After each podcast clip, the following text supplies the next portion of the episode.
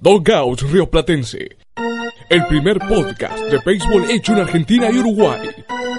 Con Santiago Ludueña, Diego Pecasese, Eliseo Abramírez y Gonzalo Machín. Dogout Río Platense, un podcast de 108 costuras.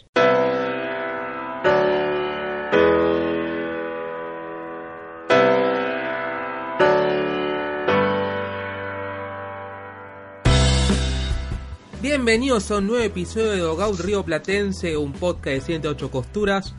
Otra vez, tras dos semanas de espera, regresamos. Y ahora sí, esta vez es en serio, esta vez trataremos de volver la semana que viene, ya que han habido bastantes episodios con 15 semanas de demora. Parecía nuestra versión de, de postemporada que, o mejor dicho, de off-season, porque justamente había 15, 15 días de demora entre un episodio y otro y, y bueno, ahora estamos de vuelta con una temporada regular que está en la recta final prácticamente.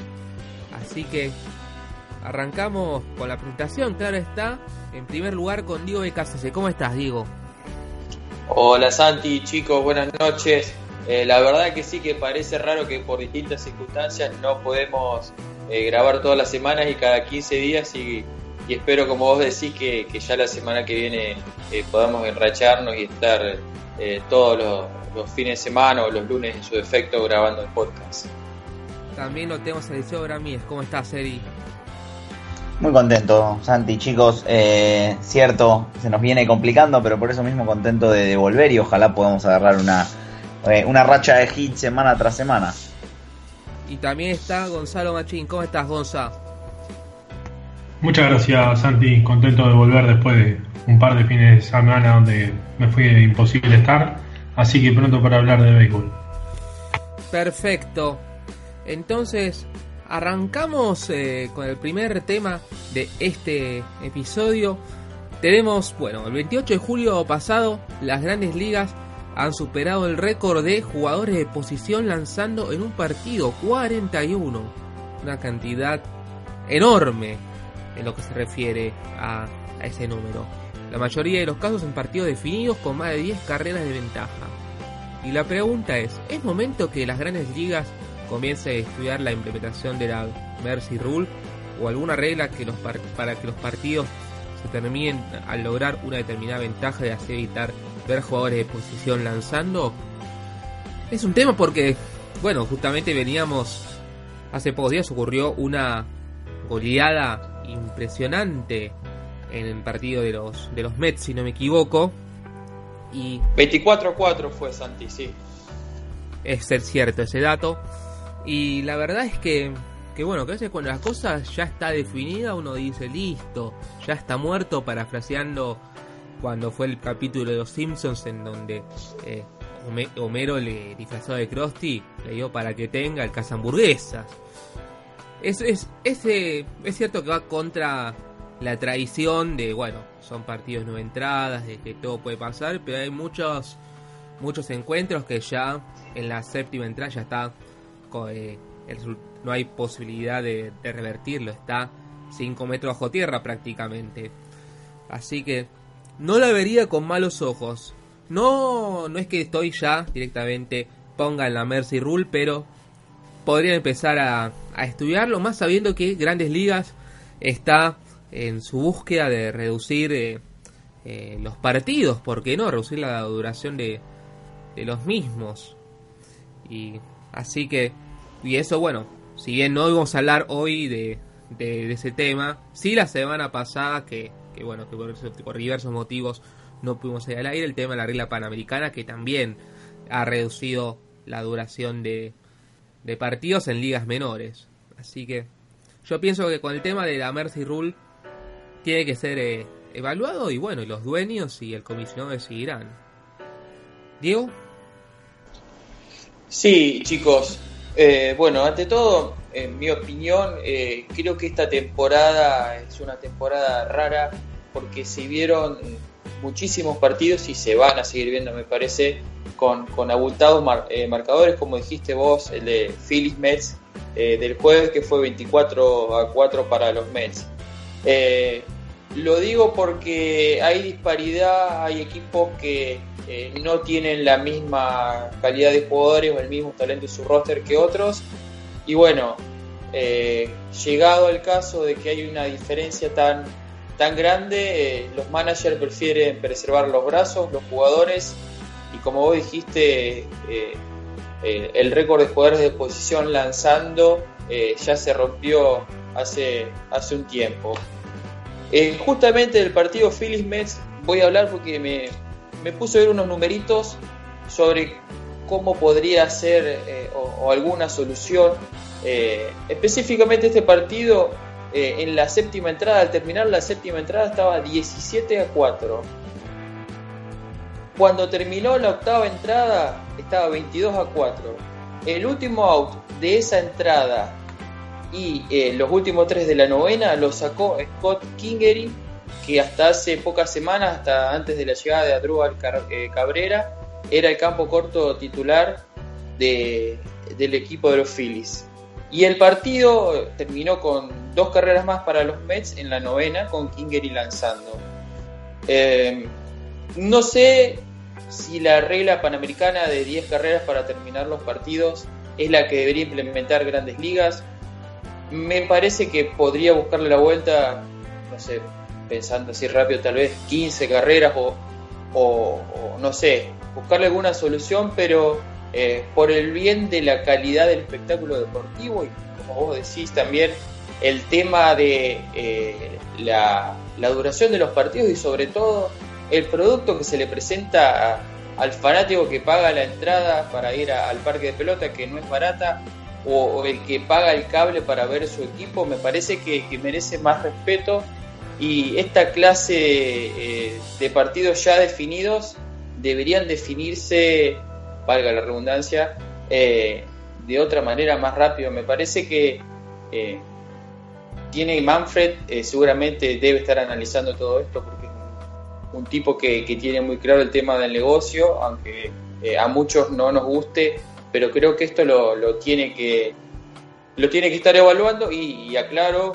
Santi Chico, que yo soy un eh, creciente como en el béisbol que hasta que no cae el último out eh, no se puede dar el partido por perdido, pero cuando tenés 22 carreras de diferencia o más de 20 carreras de diferencia y te faltan 3 outs, y creo que si no lograste hacerlo en las entradas anteriores, está muy complicado que puedas hacerlo.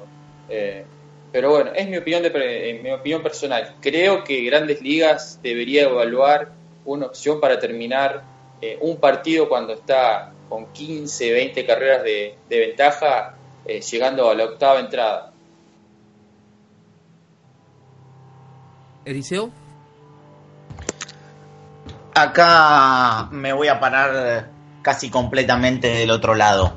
Em, lo primero es decir que lo que se especuló al principio de la temporada es que si bien no, no se cree que sea en un futuro inmediato. Sí es una regla que está empezando a ser evaluada, así como eh, está empezando a ser evaluada la, regla panamericana, de hecho está siendo utilizada en ligas menores. Em, me voy a parar del lado contrario eh, por varios motivos. Eh, el primero creo que, que, tiene que ver primero con el hecho de que si bien busqué y no encontré, me, me sorprende que no, no haberlo encontrado, pensé que era algo que iba a estar disponible con, facilidad, es qué cantidad de partidos hubiesen terminado por por la Mercy Rule eh, en esta temporada, poniendo una, o por supuesto teniendo que poner los números un poco a dedo, pero yendo quizás a lo que se, se estila mayormente en las competencias internacionales, que para juegos de 9 innings, eh, 15 carreras en el quinto, se puede poner incluso antes, pero no, no es lo más común. 15 carreras en el quinto o 10 en el, en el sexto o en el séptimo, generalmente en el séptimo.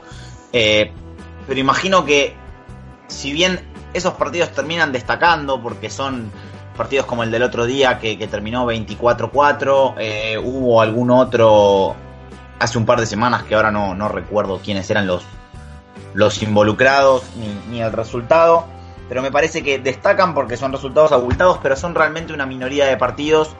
Y, también me parece que, que es algo propio de, de la competencia para los, los chicos, digamos, o también, sí, lógicamente, como se usa en la competencia internacional, donde se encuentran equipos eh, que a veces tienen diferencias realmente ostensibles y abrumadoras en calidad, como puede pasar en una primera ronda del Clásico Mundial, donde hemos visto alguna vez eh, selecciones como Australia, Sudáfrica, China en alguna edición, que sí, lógicamente tienen una diferencia muy importante con, equipos de otro nivel beisbolístico. Eh, en grandes ligas, por supuesto, hay diferencia, hay buenos equipos y hay malos equipos, eso está claro. Eh, y me parece, sin embargo, que la, diferencia no, no es tanta y mismo el equipo que un día pierde por, por 18 carreras, el día siguiente pierde un partido más apretado o se lo gana a ese mismo rival. Pero además me parece que sí estamos llegando a una época en la cual, por supuesto, los jugadores cada vez son mejores y, y el nivel de la liga es mejor.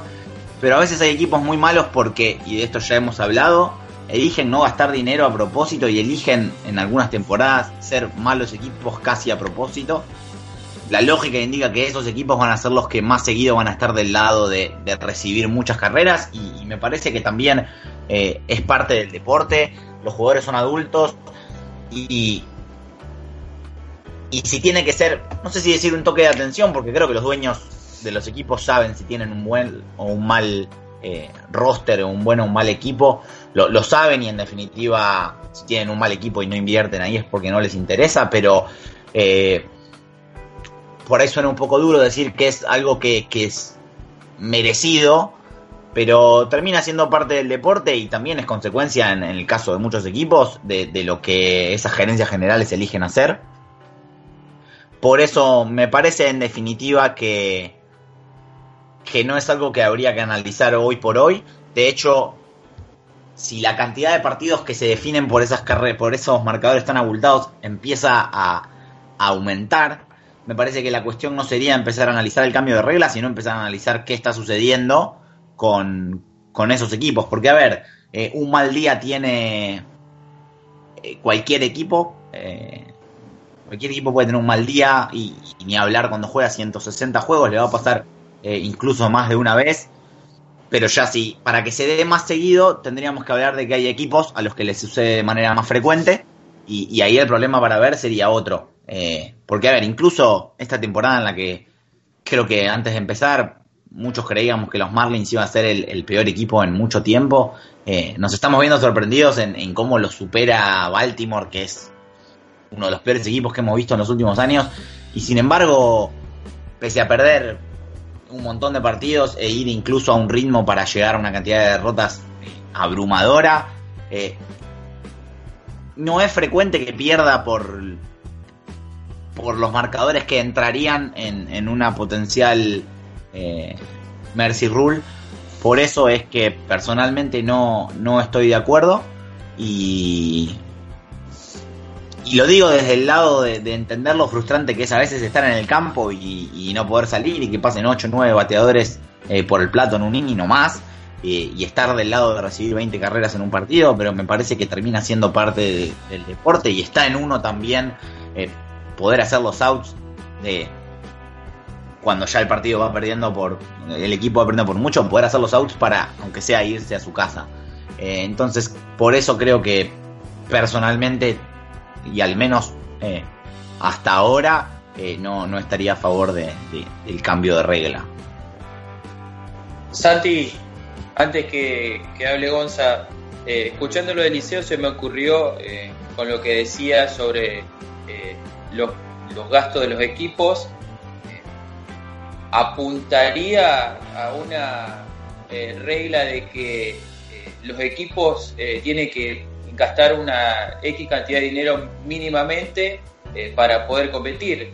Eh, porque eh, es claro que están ganando mucho dinero y como dijo Eliseo, a veces ellos mismos por diseño no quieren invertir porque saben que por, más allá que contraten en la agencia libre, con lo que tienen no les alcanza para ser ganadores.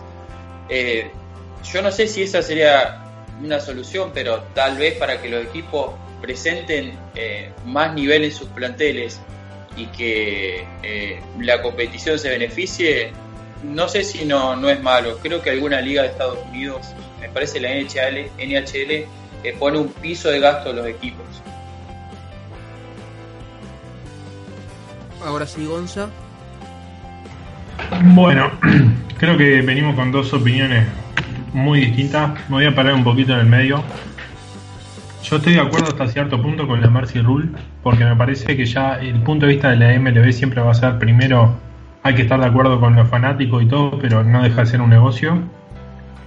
Como también estoy de acuerdo con la implementación de la regla panamericana, pero yo creo que después de que la cantidad de carreras de diferencia que vos tengas es mayor al doble de la cantidad de outs que resta para terminar el partido, más allá de que pueda, hasta que no está el último out, no se termina el juego, las probabilidades dicen que ya pasás a más de un 99,99% de probabilidad de ganar el partido. Creo que podrían adaptar algún tipo de mercy rule para esos casos muy extremos que mencionamos. ¿Son pocos? Sí, creo que esta, esta temporada recuerdo el partido de National contra Mets, que en la tercera cuarta entrada ya ganaban 19 a 0, y el de los Mets contra los Phillies el otro día, que también en la sexta entrada también ganaban por más de 14, 15 carreras. Es una regla compleja que puede llevar su, su tiempo en, en, implementarse, más allá para los puristas del béisbol que, como Eliseo, a veces se toman con una digestión más lenta de estas reglas, pero el béisbol no deja de ser negocio y donde cierren los números las reglas se van a adoptar. Creo que yo lo veo bastante bien que se adopte, no la Mercy Rule tal cual la conocemos, pero sí alguna adopción de ella que pueda ser favorable para la MLB. Bueno, ya habiendo hablado sobre este primer tema para Dogout Río Platense, bueno, también tenemos el segundo que la remontada de los Cardinals, ya que la escuadra de St. Louis eh, el 14 de julio despidió a su manager Mike Mateny cuando el equipo estaba 47 a 46 y su reemplazante Mike Shield está 21-11 con el equipo a medio juego del segundo comodín y a 4 del liderazgo de la división. Realmente una remontada sorprendente la de este equipo que en la previa de la temporada parecía estar un escalón por debajo de los Cubs y de los eh, Milwaukee Brewers, pero que ahora ya está con todo y enrachado. Diego. Eh, primero, ante todo, decir que San Luis demoró un año o quizás, para ser benévolo, eh, media temporada en, dejar sin trabajo a su manager que a pesar de tener buenos años en su comienzo eh, con el equipo. Luego, eh, la verdad que se rumoreó varias veces que lo iban a echar o que no lo iban a renovar, pero bueno, terminaba siempre estando en el, en el banquillo de, eh, de los Cardinals. Y lo que hizo Mike Shield, básicamente reconfiguró un poco la defensa, sacó a, a José Martínez de primera base y puso a Matt Carpenter. y luego, bueno, creo que este último apellido es uno de los eh, gran es el gran responsable de que el equipo esté ahí creo que está cargando ofensivamente al equipo pero yo me quiero eh, fijar mi, opinión en que más allá de que San Luis eh, por mérito propio está ahí arriba creo que mucho se debe a que Milwaukee bajó muy mal, su, eh, muy, muy mal, eh, está jugando muy mal, perdón. Eh, no le sentaron bien los cambios en la trade deadline. antes del juego, sí, antes del juego estrella estaba 55-43. ahora está 69-57. desde los cambios que hizo, que sumó a Jonathan Shop, a Mustacas eh, y algún otro más que no, me estoy acordando, está 6 eh, ganados y 10 perdidos en, en, agosto. Yo creo que eh, el manager nuevo en San Luis tiene mucho que ver porque además ordenó el Clubhouse, un Clubhouse que estaba bastante disperso, que, estaban peleados los veteranos con, con los, los más jóvenes pero se dio que ellos se fueron para arriba y Milwaukee empezó a caer inexplicablemente porque eh, cuando todos creíamos que con los refuerzos iba a mejorar, eh, sucedió todo lo contrario. Y celebro que, los Cardinals estén peleando porque es, son una franquicia eh, que, que, siempre tiene que estar ahí, y le va a dar mucha pelea tanto a los Cubs como a los Brewers y bueno, lo que es el comodín eh, también a, a Phillies, eh, a, Braves, eh, a los Nationals si, si se meten en la pelea. Creo que, va a estar muy divertida la recta final en la división central y en el comodín de la Liga Americana. Eliseo. Comparto primero que nada lo, lo que bien decía Diego de, de lo que tardó San Luis en, en reemplazar a Mike Matini creo que, era más por su importancia en, en, en logros pasados que, en lo que era el presente que se mantenía. Creo que además eh, tuvo refuerzos importantes, la, llegada de Marcelo Zuna, lo hablamos en su momento, llegaba quizá no siendo no tan caro y, sin dudas importante y con la capacidad y la posibilidad de hacer cosas grandes para, para San Luis. Me parece que, de todos modos los Bravos precisan eh, una mejoría en lo que respecta a su picheo. Y, es cierto que, que, Milwaukee levantó un poco el pie eh, y por eso también San Luis se pudo acomodar. Eh, creo que lo habíamos hablado, tiene que ver mucho lo de, lo de Milwaukee, que si bien eh, metió algunas firmas fuertes, tuvo problemas, digamos, a la hora de intentar traer un abridor de, importancia. Más bien, no sé si se trató tanto de problemas o de que consideraron que no lo necesitaban, pero la realidad es que terminaron no reforzando el picheo abridor, que me parece que era algo más que necesitaban para poder eh, luchar por todo. Y, veremos, uno cree que a los Cardinals no, no les va a alcanzar, pero esta temporada la, Liga Nacional viene siendo tan impredecible que, que realmente no sería una locura tampoco verlos en el béisbol de octubre.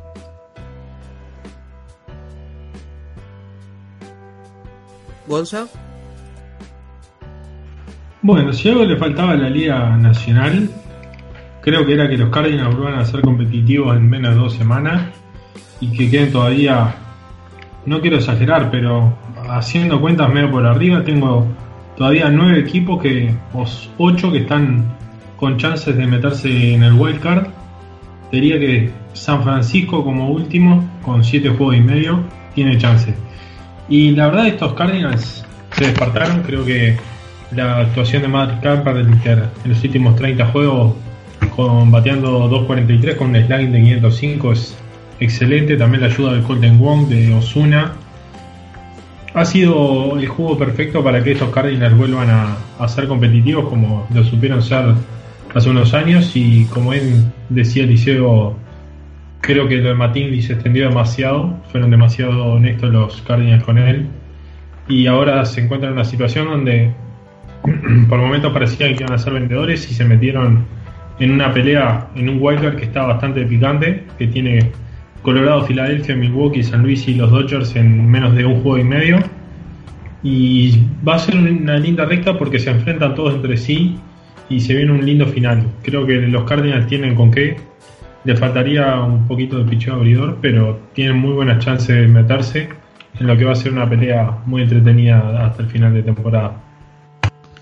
Déjame agregar, Santi, a lo que decía Gonza de, la chance de que, todavía varios equipos tienen de llegar a la postemporada. Ayer eh, me crucé con un tweet en el que menciona ocho equipos que, que podrían terminar empatados con el mejor récord de la Nacional, todos eh, con 88 victorias. Por supuesto, uno cree que no va a suceder, pero de esos ocho equipos, los récords que tendrían que, lograr de acá hasta el final para terminar con 88 victorias, eh, ninguno es una, locura, por ejemplo, el peor tendrían que ser lógicamente los Cubs, ganando 17 y perdiendo 22 de los últimos 39 que les quedan. Y los mejores tendrían que ser los Dodgers, ganando 21 contra 16 derrotas. De ahí, Bravos, Phillies, Brewers, Cardinals, Diamondbacks y los Rockies, todos esos precisarían un récord de entre... Todos son récords muy similares, 20-18, 20-19, 19-18. Nadie tendría que ser excelente ni nadie tendría que ser un desastre para que terminen quedando los ocho equipos empatados en 88 victorias. Uno cree que no va a suceder, eh, pero no deja de demostrar lo, increíblemente apretada que está ahora mismo la, la Liga Nacional. Voy a agregar un pequeño detalle para que sean una idea.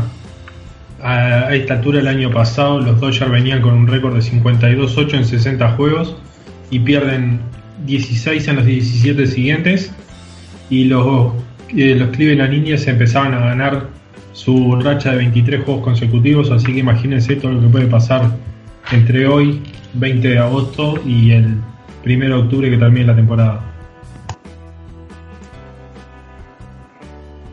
Perfecto. Y bueno, ahora vamos con las noticias de la semana y el momento que Ramiro Blasco no quería ver, no quería ser testigo, pero que terminó siendo lo testigo nomás. Ya que Bartolo Colón superó a Denis Martínez como lanzador latino con más victorias con 246. Así que como siempre, abrazo esta vez con para Ramiro. Y bueno, digo, arranca vos. Eh, un crack el gordito Colón. Eh, logró la 247 la semana pasada. No sé cómo le habrá ido en la última salida. Y bueno, ¿qué más decir? Eh, salida tras salida está, está logrando, haciendo historia. Y me gustaría que algún equipo apueste por él y que le dé la oportunidad de ayudarlo a pelear para clasificar a postemporada sinceramente pensé que los Atléticos de Oakland eh, iban a hacer un tirito con, Bartolito porque eh, lo conocen bastante bien, pero bueno, fueron por otro lado por, por Mike Fryers y, no le fue tan mal. Pero eh, un saludo para, Ramiro que no es fan de Bartolo y, cada vez que hablamos de él nos acordamos de nuestro amigo español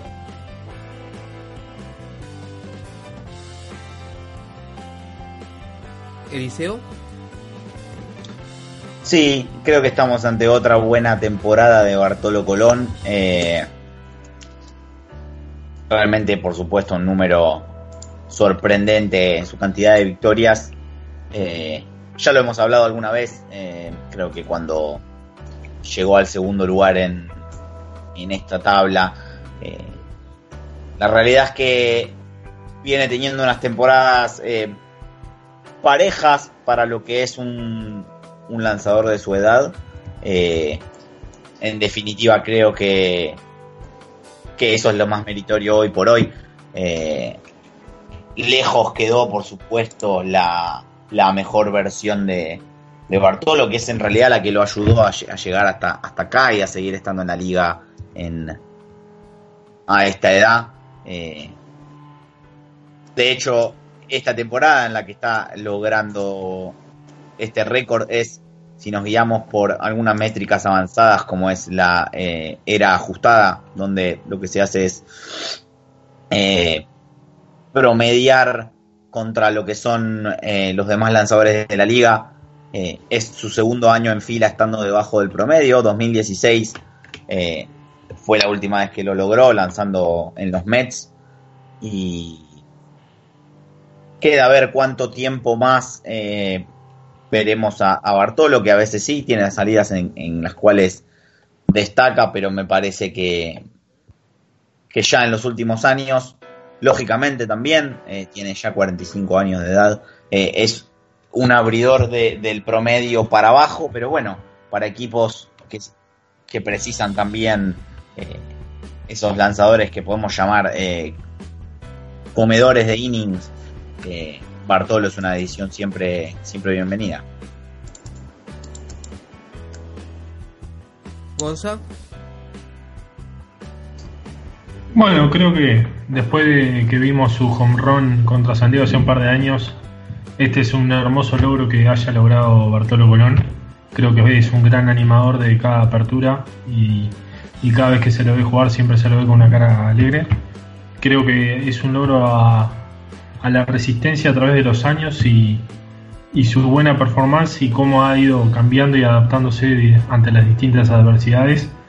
Lograr un récord tan importante como es para cualquier latino tener el mayor galardón para un asador de, de, este origen. Esa una de las noticias largas, porque después, claro, tenemos las cortitas. Eh, bueno, arrancamos bueno con lo que se refiere a las noticias de negociación, ya que por un lado, tres de los Athletic, tres noticias por, un lado, los, Athletics adquirieron a John Kelly, a Mac Fryers y a Fernando Rodney, proveniente de los Nats, Tigers y Twins respectivamente. También por el otro lado, los Phillies adquirieron a Justin Bauer de los Marlins. Diego. Eh, lo de los seis me gusta. Eh, cuando vi sobre todo que estaba Fernando Rodney eh, en el cambio ahí ya no me gustó tanto porque es un jugador muy inestable, con 41 años. Eh, me parecía que tal vez iba a tener problemas, pero bueno, en estas casi dos semanitas de Rodney con los Atléticos, creo que lo está haciendo bien, lo, lo, están usando entre la sexta y la séptima entrada, dependiendo de cómo va el partido. Y por ahora está tapando la boca Rodney. Eh, Mike Fryers eh, lo hizo muy bien, sus dos salidas fueron excelentes, eh, mucha calidad. Y John Kelly viene a reforzar el bullpen.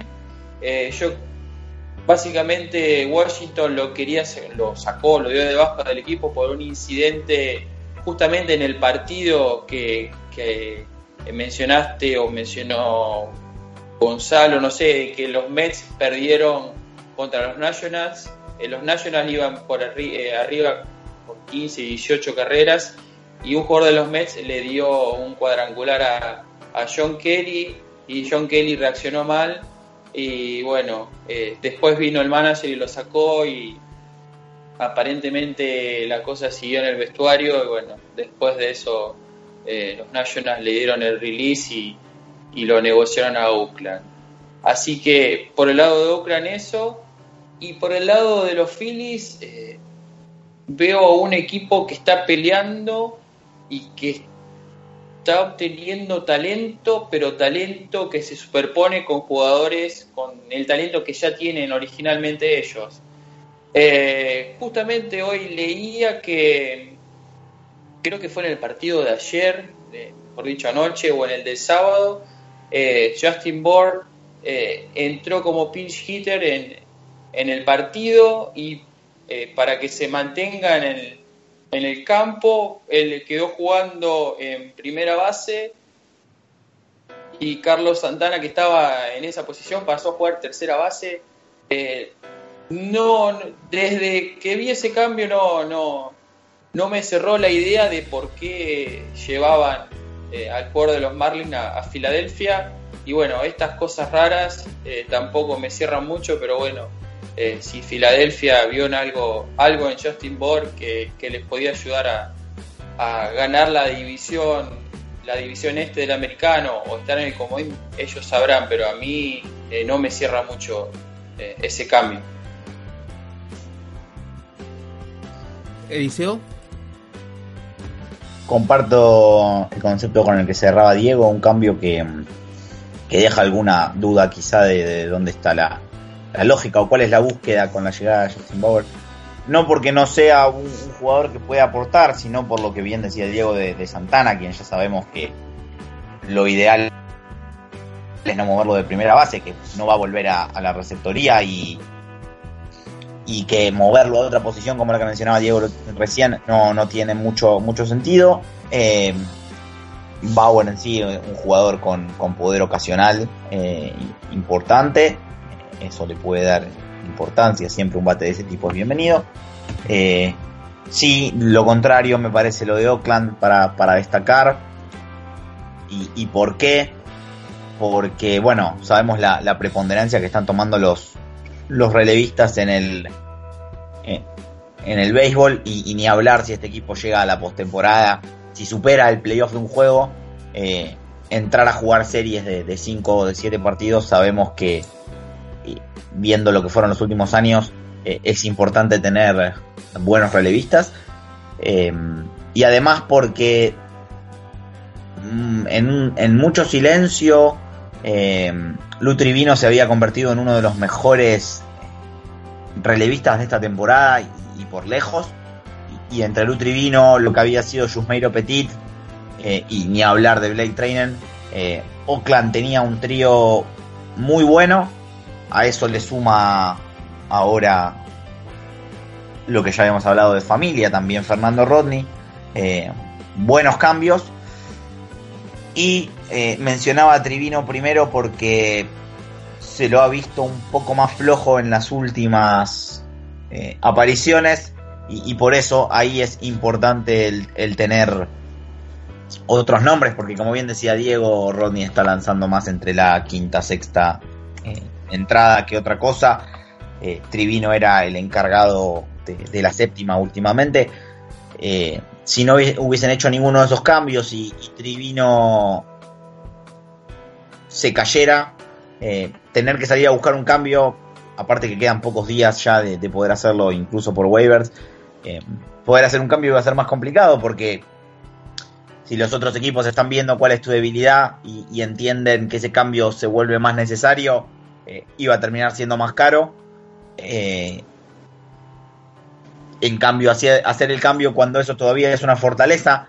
Y, con esto no estoy diciendo que Trivino ya se haya eh, convertido en, en una debilidad, ni, que esté por hacerlo puede rebotar muy rápidamente, pero sí, también es cierto que estaba dentro de las posibilidades que, que su rendimiento cayera me parece que, que, Oakland ha hecho muy bien para reforzarse, porque si eso, si eso continúa, no tiene que salir a buscar a nadie, sino que le puede dar la pelota a Fernando Rodney o en una séptima entrada sin, sin mayores problemas, o, mismo a, a, a familias si, si, así lo decidieran. Eh, por eso me parece que es un muy buen cambio. Y ya luego lo de, lo de John Kelly llega en gran parte como un extra, una situación rara. Él dijo que, que no pensó que lo que había sucedido fuera, fuera para tanto.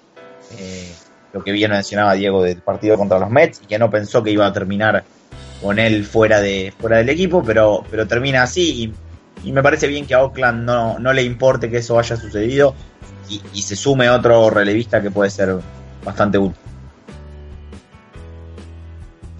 Gonza. La verdad que un cambio el de Justin Bauer que no me termina de cerrar.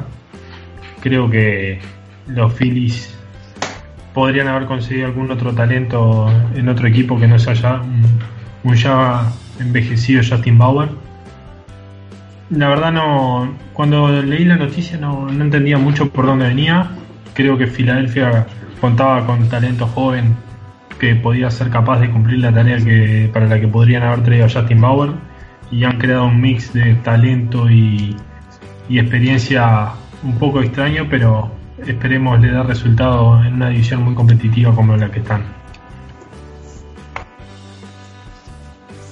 Bien, y bueno, y ahora en las cortitas la dividimos en dos partes porque tenemos por un lado lo que es la enfermería, tenemos, bueno, noticias de la semana anterior, bueno, Mike Trout que estuvo en lista de lesionados con un golpe en la muñeca. Después Kelly Jansen se, se, perdía al menos un mes por un problema en el corazón. Lástima de Jansen, sí, un problema un tanto complicado. Y después eh, tenemos a eh, Judarvish que fue forzado a abandonar su, su arranque de rehabilitación eh, después de una entrada apenas de acuerdo con la prensa asociada y también por ESPN que se hizo eco de aquel cable. Así que 13 y también bueno la última baja ya notoria es la que Chris, la de Chris Sale que fue puesto eh, en la lista de lesionados de 10 días con lesión en la espalda. Así que bastante cargada la enfermería de, Dogout. Tras, eh, bueno, 15 días, claro está. Pero, bueno, ahí tenemos dos pesadas, tenemos Sail y Trout, y bueno, y dos un tanto menores. Diego. Sí, Santi, eh, ante todo, eh, decir que hace un ratito salió un comunicado y ya está en, todos los medios que al final lo de Kelly Jansen fue para menos días, hoy será activado y eh, creo que la semana pasada salió que al final de la temporada se va a volver a operar en su problema cardíaco. Eh, seguramente Gonza lo va a explicar ahora cuando sea su turno, creo que lo extrañaron muchísimo los Dodgers y, bueno, todo vuelve a, normal, a la normalidad en el bullpen de Los Ángeles. Eh, después, lo de Darvish, eh, creo que la verdad que si gana el premio a la peor firma de la temporada baja, los Caps apostaron por él en lugar de Jake Arrieta y que la verdad eh, no le salió nada. Eh, pobre Darvish no tiene la culpa de que aparecían esos problemas físicos, pero bueno, uno evaluando lo que gastaron los Caps y lo que le dio Darvish y lo que gastó gastaron los Phillies y lo que está dando Arrieta sano, eh, bueno, deja mucho mucho que desear lo que la temporada y lo que gastaron eh, la gente de Chicago.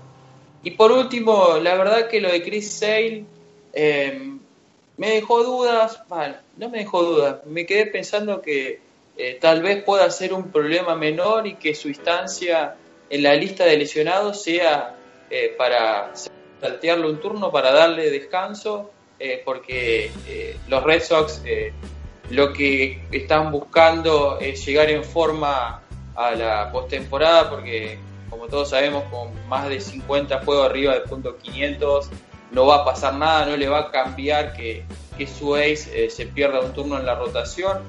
Así que quién sabe si tal vez lo de eh, Sale no es algo menor y, no es, y es más un descanso que, que lo viene necesitando porque está teniendo muy buenas salidas y es uno de los candidatos al, al de la Liga Americana.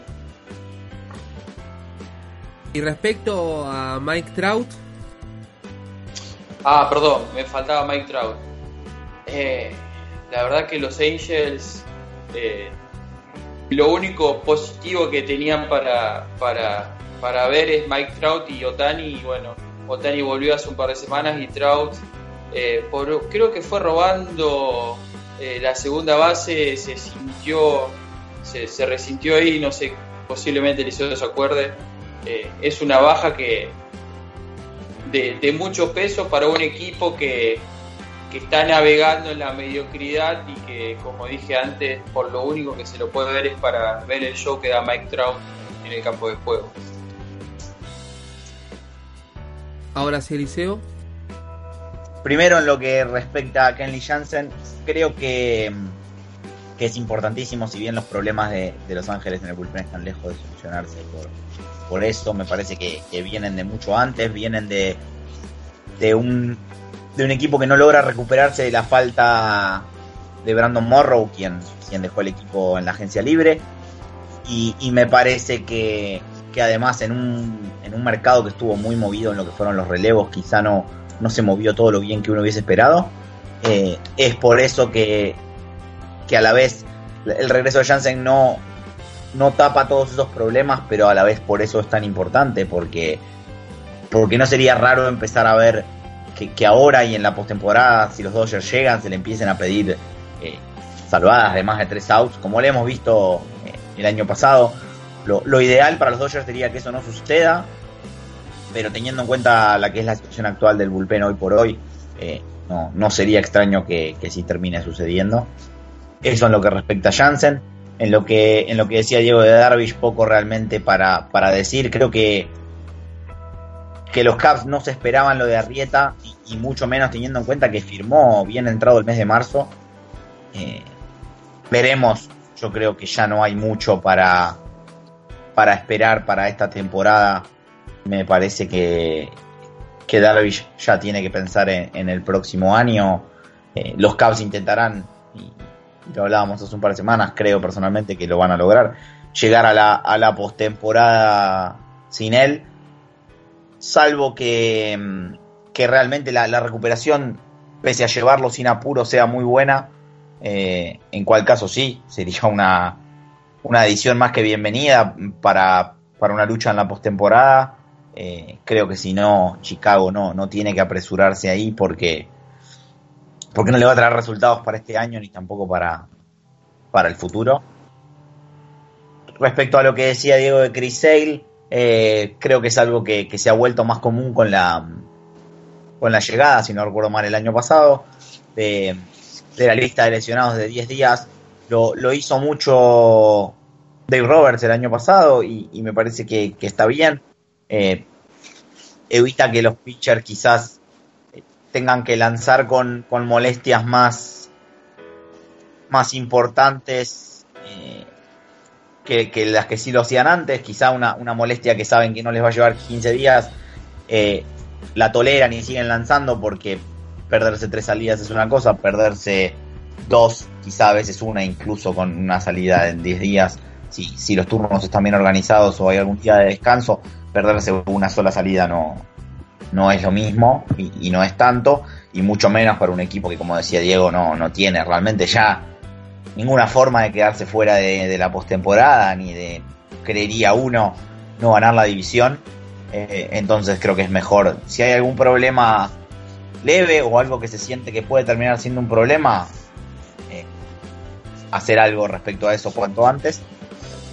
Por lo cual uno espera ver a, Chris Sale eh, lo más pronto posible dentro de lo que sea bueno para, para él y para su salud, para que esté a, tope en la, en la postemporada, que es quizás su, su gran reto para este año 2018.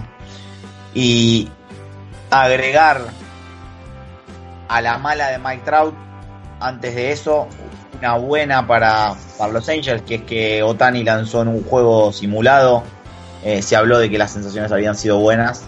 Eh, nada, un poco de luz en la, en la oscuridad de, los Angels que, que terminan una temporada que vuelve a ser decepcionante. Creo que en realidad con expectativas que no, no se alejan mucho de lo realista.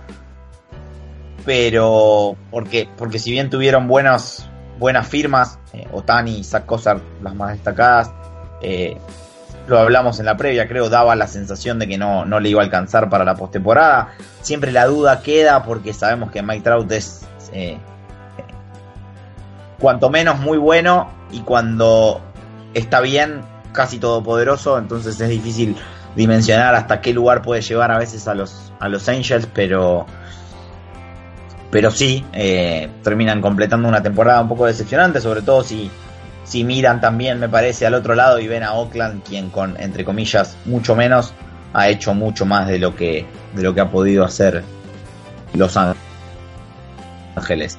Y sobre la lesión de Trout puntualmente, como decía Diego, fue un slide, fue un slide un poco, un poco raro, eh, porque no, no fue de, cabeza, sino tirándose, tirándose de pies y, y después golpeó la, muñeca en ese slide contra, contra el suelo eh, y dijo que la había sentido en el resto del partido. Lo sintió, explicó que lo sintió cuando estaba en el, en el círculo de espera, eh, teniendo el bate con, peso, sintió la molesta en la muñeca. Y creo que es su, su, primer viaje o el segundo de esta temporada a la lista de lesionados, después de haber tenido uno ya importante el año pasado. Eh, con aquella fractura de, dedo pulgar, que fue eh, el primero que tuvo en toda su carrera. Eh, así que esperemos que, se recupere rápidamente y que no, y que no, no se repita porque, porque además de, lo bueno que es verlo dentro del campo de juego, nos hemos acostumbrado a verlo prácticamente todos los días. Eh, y ojalá que esta durabilidad que nos ha demostrado no, no se resienta. Gonza. Bueno, primero mencionar lo de Janssen, es una arritmia cardíaca, es algo que él ya había padecido en 2012 donde fue operado del corazón. Se habla de que seguramente vuelva a ser intervenido quirúrgicamente después de la temporada. sería su segunda operación y hay que ver su mejoría para, para saber qué disponibilidad va a tener para seguir jugando al béisbol. Por ahora no debería afectarlo eh, a niveles mayores, pero sí se va a tener que seguir vigilando su caso muy de cerca. Y después, creo mencionar lo de Sale, concuerdo con me parece más un descanso que algo serio de cara al tramo final de la temporada y lo que va a ser octubre para Boston, sabiendo que ya tienen, como quien dice, es cuestión de jugar para punto 500 para, como quien dice, asegurarse el primer lugar en el este de la, de la división de la americana. Y después los de Trout me parece ya otro año sin pena ni gloria para el excelente jugador que es volver a, a, la lista de lesionados y en unos Angels que todos los años parecen que pueden andar pero terminan muy por debajo de sus expectativas. Bueno, tenemos también eh, dos eh, regresos, uno posible y otro ya eh, firme. tenemos por un lado a David Wright de los Mets que intentará volver a jugar tras dos años y va a comenzar su rehabilitación en la clase A de los Mets. Es el primer regreso y hoy, como noticia más reciente, más fresca, Stephen Strasburg de los Nationals va a regresar regresaría este este miércoles contra los Phillies, de acuerdo con Jamal Collier de MLB.com, siendo su primera salida al, al, montículo desde el 20 de julio. Realmente un regreso muy esperado por los Nationals, así que tenemos 12 regresos, uno, como dijimos, uno más posible que el otro. Y Diego, está al bate. Bueno, ante todo lo de David Wright, eh, ya debutó, creo que fue el martes o miércoles pasado, eh, con eh, los Mets San Lucy. Y la verdad que en lo que se puede decir con su situación y la inactividad lo está haciendo bien. Eh, creo que jugó 5 innings el primer partido, después jugó al día siguiente 7 innings, le dieron descanso, lo está llevando muy, muy despacio por la inactividad, por su problema eh, en la columna vertebral, en la cintura. Es un tema bastante complicado. Hoy justamente estaba leyendo un reporte que eh, aparentemente no le va a alcanzar el tiempo de rehabilitación y sobre todo después de dos años los turnos al bate para entrar en ritmo eh, para llegar a jugar algún partido de esta temporada regular. Eso por un lado. Y por otro, los primeros reportes a la defensiva indicaron que eh, su guante estaba bien, pero su problema, y, tal cual eh, lo fue cuando eh, estuvo por última vez en el campo de juego, es para lanzar a, primera base, que, no tiene fuerza en el brazo porque cambió su mecánica de lanzamiento debido a la lesión y, tira por debajo, por decirlo, por así decirlo, por debajo, tipo tres cuartos, y es un lanzamiento que, demora mucho en llegar, eh, mucho, es mucho más lento que, el directo por arriba del hombro. Así que eh, está, está trabajando, está recuperándose. Yo creo que esta es la última chance que, puede llegar a tener David Wright eh, de volver a grandes ligas, lo que fue un gran jugador, la, la cara de los Mets por muchísimos años y me parece que sobre todo está buscando eh, irse del béisbol eh, con la frente en alto, no, no retirado, eh, lesionado, sin poder jugar y tal vez la temporada que viene, si logra estar sano, pueda, pueda aportar algo para el equipo, seguramente desde saliendo del dogout como jugador de rol, como pitch hitter, y, bueno, y tal vez retirarse. Y por último, para cerrar con el tema de David Wright, decir que eh, tiene un contrato eh, bastante jugoso con los Mets y ese contrato está siendo pagado eh, hasta ahora por el, por el seguro que tiene el equipo ante las lesiones de sus jugadores. entonces, el seguro y el equipo, si le dicen tenés que operarte, eh, él se tiene que operar para seguir cobrando. Y el día que él se retire y que diga no quiero jugar más, eh, ese contrato caduca y, el dinero que le debe eh, queda, eh, o sea, el, equipo no se lo tiene que pagar. Así que hay, todo un tema con David Wright, su tema deportivo y su tema salarial y, de los Mets que, siempre se habla de ellos que, están a la expectativa, que, que están, por así decirlo, contentos que David Wright no juega porque no le tiene que pagar todo el sueldo, sino una parte porque la mayor cantidad de dinero se la paga el seguro. En cuanto a Steven Strasburg, la verdad que eh, es un jugador que está seguido, maldecido por las lesiones, creo yo, y que el año pasado cuando se salió la noticia y que la comentamos nosotros que los Nats lo habían renovado por 4 o 5 años y por muchos millones de dólares, poníamos puntos suspensivos y decíamos, ¿se mantendrá sano? Bueno, no se está manteniendo sano, es un jugadorazo y, y ojalá eh, para lo que queda de temporada y el año que viene eh, se pueda mantener alejado de la enfermería.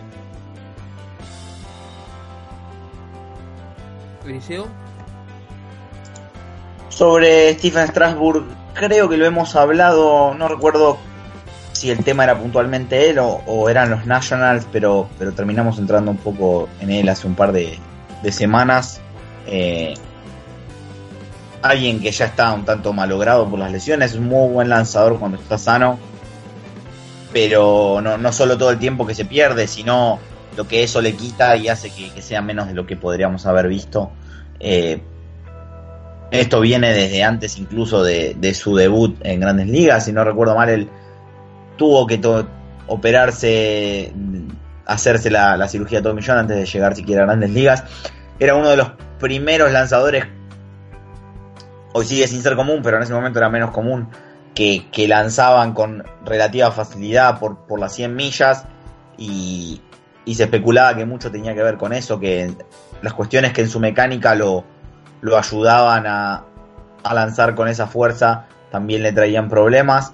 Eh, veremos realmente si, si con su regreso los Nationals pueden tener una, una última carrera para tratar de llegar al béisbol de octubre. Y sobre lo de David Wright, eh, voy a ser breve, muy poco que agregar a lo que decía Diego. Solamente el, deseo de que mm, pueda volver a estar en buena forma, porque creo que, fue un gran jugador y, los grandes jugadores eh, tienen que irse de la mejor forma posible. Y, y David Wright, hoy por hoy, eh, por todos estos problemas que ha tenido, está, está lejos de poder disfrutar de esa manera. Bueno, entonces ahora vamos con el plano nacional, con la Liga Argentina de Béisbol que eh, de a poco está empezando a armarse, incluso han, se han anunciado la llegada de dos jugadores importados, ya que por un lado eh, Pumas de Córdoba, franquicia, la franquicia menor por decirlo de una forma de los Dolphins, anunció la llegada del lanzador venezolano Víctor Víctor Yares o Víctor Lares. Un poco la L no me confunde, digamos, a la hora de leerlo, pero supongo que debe ser Víctor Yares. Eso por el lado de la escuadra corbesa, pero no fue la única incorporación que ha tenido la LAB, ya que eh, tenemos eh, la llegada de en Cóndores de Córdoba, la franquicia de Arias, la de el otro lanzador, estamos hablando de Eric Herman, Después, eh, eh, esos fueron los, eh, los las llegadas más rutilantes en las últimas semanas que está teniendo la Liga Argentina de Béisbol que arrancará ya en 11 días. Realmente se está terminando la off-season de la liga que en este momento está teniendo miembros de Córdoba y Salta y por qué no soñar con expansión para el año que viene. Diego. Bueno, eh, el refuerzo de, Pumas, eh, creo que la pronunciación es eh, Lares, pero no estoy seguro, Santi. lo que sí estoy seguro que tiene muchísima experiencia en las ligas menores de Estados Unidos llegó hasta AAA, pero la mayor parte de sus partidos son eh, en clase AA, una, división menos, y también tiene muchos partidos en sober en la Liga Venezolana de Béisbol. Eso por un lado. Por otro lado, el otro refuerzo de Cóndores, te corrijo, no es lanzador, es un utility eh, es un, pelotero que puede jugar eh, en el infield y, un poco en los jardines. En el infield, eh, salvo primera base, lo puede jugar entero y puede ser un, jardinero de, las esquinas. la verdad que, ya hablando sobre el inicio de la Liga Argentina de Béisbol, me parece que, que este año va a estar muy linda, muy competitiva. el año pasado creo que la mayoría de los equipos lo tomaron con cautela para ver cómo era la competición, eh, pero este año eh, me parece que van en serio y, que va a estar eh, mucho más parejo, sobre todo la zona sur, donde, como, como dijiste, Pumas, que fue el equipo más débil, se, se, está, se está armando muy, pero muy bien. Y no hay que olvidar, y ya que mencionamos a Cóndores, que en Cóndores está el manager que salió campeón el año pasado con, con Infernal, que es Federico Bisbal. ¿Dice algo para agregar? Sí, solamente que mm, buscando un poco el, registro de Eddie Herman, eh, se encuentra, bueno, aparte de lo que decía Diego, de, que es un, utility, jugó en el béisbol en la, en la Universidad de Shippensburg, en Pensilvania eh, y que tiene algo de experiencia en, el béisbol independiente. Eh, tiene, si no me equivoco, 27 años de edad. Eh, otro refuerzo interesante. veremos qué, pueden aportar aquellos que no son lanzadores. Ya hemos visto en sobrada cuenta que, pueden aportar la, mayoría de los lanzadores que llegaron la temporada pasada por supuesto destacando como el nombre saliente a Eli eh, Isturriaga y a quien, bueno, como bien sabemos tendremos de vuelta para esta temporada. Y expectante realmente a ver qué, qué va a ser esta, esta segunda temporada de, la Liga Argentina. Bueno, veremos cómo le, irá a la LAM, que arrancará en, en 11 días, para 12 días porque arranca exactamente el primero de septiembre. Mientras que, bueno, que para Metropolitana me parece que arranca este domingo, ¿no? ¿O eh, Liceo o estoy equivocado? Sí, no, no recuerdo exactamente con, qué partidos, pero que arranca este fin de semana de no mediar ningún, ningún inconveniente, especialmente climático. Perfecto, bueno, entonces empezamos a armar la despedida, así que muchas gracias Diego. Gracias Santi, un abrazo para para Eli, para Gonza y otro para vos también y esperemos reencontrarnos en, menos de dos semanas, que, en, una semana podamos hacer nuevamente el programa y no, esperar eh, tanto tiempo. Hasta la próxima, Eliseo.